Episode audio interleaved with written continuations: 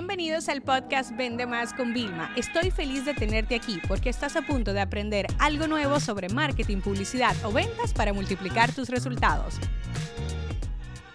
Una de las cosas que más me emociona es poder ir documentando cómo yo voy a ir lanzando un proyecto nuevo, que es el tema de la membresía, el mastermind alrededor del tema de emprendimiento, ¿no? Y entonces voy a aprovechar en este podcast para irle comentando cómo es el proceso de ventas desde el principio. Normalmente eh, yo lo que hago es, por ejemplo, ver cómo se crea la comunidad primero de una empresa nueva y luego la monetización. Pero en este caso yo tengo una comunidad desde el 2011, ¿ok? Y esto me lo llevan pidiendo mucho tiempo, con lo cual me voy a saltar la parte de enfocarme en contenidos, en posicionamiento, en marketing y me voy directamente al plan de ventas. Cuando nosotros hablamos de un plan de ventas, para mí es súper sencillo cuáles son los objetivos económicos que se quieren conseguir o los objetivos de venta y normalmente eso tiene o un número de cantidad de miembros o un número, en este caso membresía, o un número de, de cantidad mm, de facturación económica, ¿no? Entonces, dicho esto, ¿yo qué hago? Yo veo cuáles son las estrategias que yo tengo que implementar, cuáles son las tácticas y cuáles son los indicadores que yo voy a utilizar para poder hacer esto. Así es como se hace un plan de ventas. Y esto a mí me queda desde el plan de venta en más o menos un par de diapositivas o en un par de hojas en formato vertical.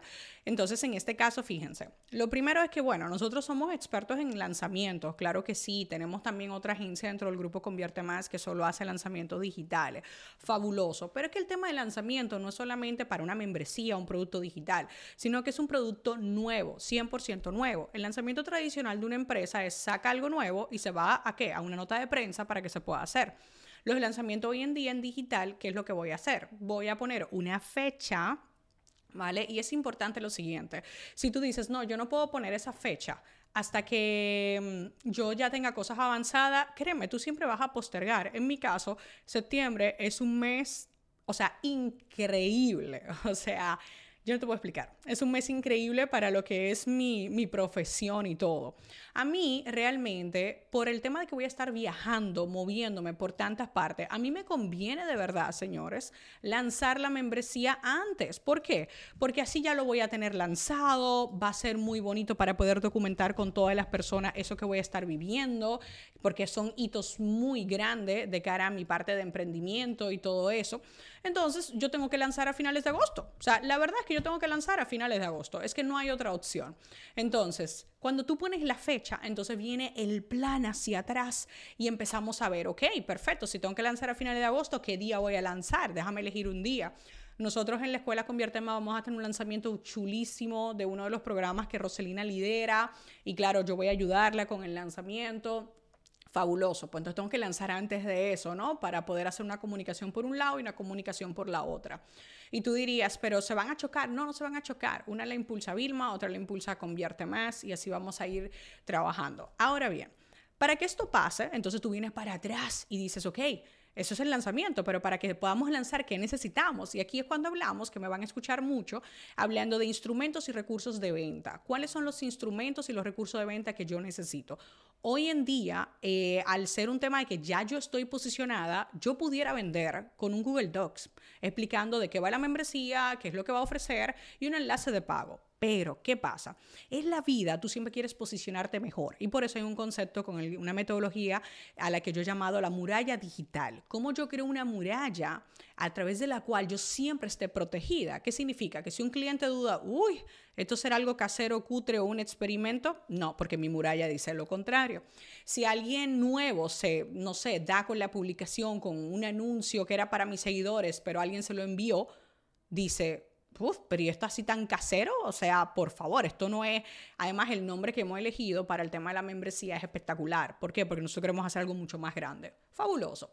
Bien, entonces, ¿qué pasa? Si yo creo una página oficial, una página web con todas las cosas de la que hay, explico muy bien cómo todo el procedimiento, ya tengo un calendario de quizás los invitados que yo voy a traer o por lo menos las temáticas que yo voy a traer para no comprometer a invitados, ¿cómo tú crees que eso se vería? Luego, si yo busco datos estadísticos, ¿cómo tú crees que se vería? Entonces, todo esto va sumando en el tema. Si yo busco testimonios de mi cliente consultoría, ¿cómo tú crees que esto se vería? O sea, todo va sumando y sumando. Entonces, hay más estrategias dentro del plan, porque claro, yo necesito estar constantemente. Por ejemplo, una estrategia que quiero hacer es hacer live solamente para emprendimiento, para emprendedores, y siempre en esos live tener chatbots, por ejemplo, no sé, vamos a imaginar que la membresía se llame Hola, y entonces cada vez que la gente escriba la palabra Hola, le va a llegar la información, le va a llegar la información, porque claro, cuando tú tienes un plan de ventas, tú tienes el primer impacto, un lanzamiento, pero nosotros tenemos que seguir haciendo movimiento. Luego yo también puedo hacer otra estrategia de email marketing y así es como se va creando un plan. Y realmente así es como yo hago mis planes siempre, todo, cuando saqué la firma de consultoría, o sea, todo lo que nosotros impulsamos, lanzamos para nosotros, nuestro cliente, viene con el plan de ventas. Así que bueno, quería irle como que documentando un poquito el proceso para comenzar la semana para que fueran viendo cómo es que funciona esto y para que ustedes se replanteen, paren un momentico y piensen, ¿me puedo hacer un lanzamiento, un relanzamiento del producto que yo más quiero posicionar, más quiero vender? ¿Qué más podría hacer? ¿Cuáles son las estrategias de venta que me van a ayudar?